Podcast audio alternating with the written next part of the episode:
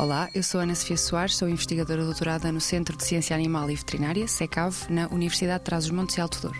Os efluentes de origem animal, nomeadamente resultantes das explorações de produção deste tipo de uh, animais, representam para o ambiente uma potencial fonte de, de micro-organismos, nomeadamente bactérias do género coli ou salmonella, que eventualmente podem sobreviver neste tipo de efluentes e depois se podem espalhar no meio ambiente e vir a poluir solos, águas ou causar doenças aos animais ou aos humanos.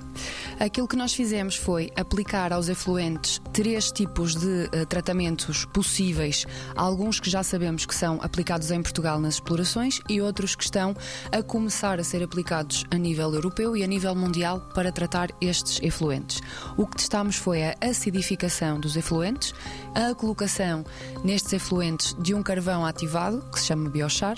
e também a separação mecânica do efluente, ou seja,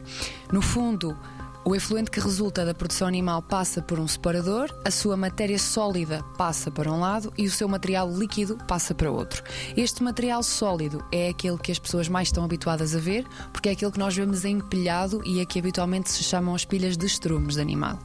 Depois do outro lado temos a fração líquida, que no fundo não são mais do que águas ou frações de água com uh, alguns resíduos ainda deste efluente que precisam de ser tratadas. Nós estudamos uh, a eficiência do processo de armazenamento no que diz respeito à sobrevivência dos micro-organismos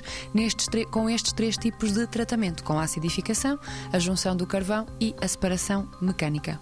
90 Segundos de Ciência é uma produção conjunta Antena 1, ITQB e FCSH da Universidade Nova de Lisboa, com o apoio da Fundação para a Ciência e a Tecnologia.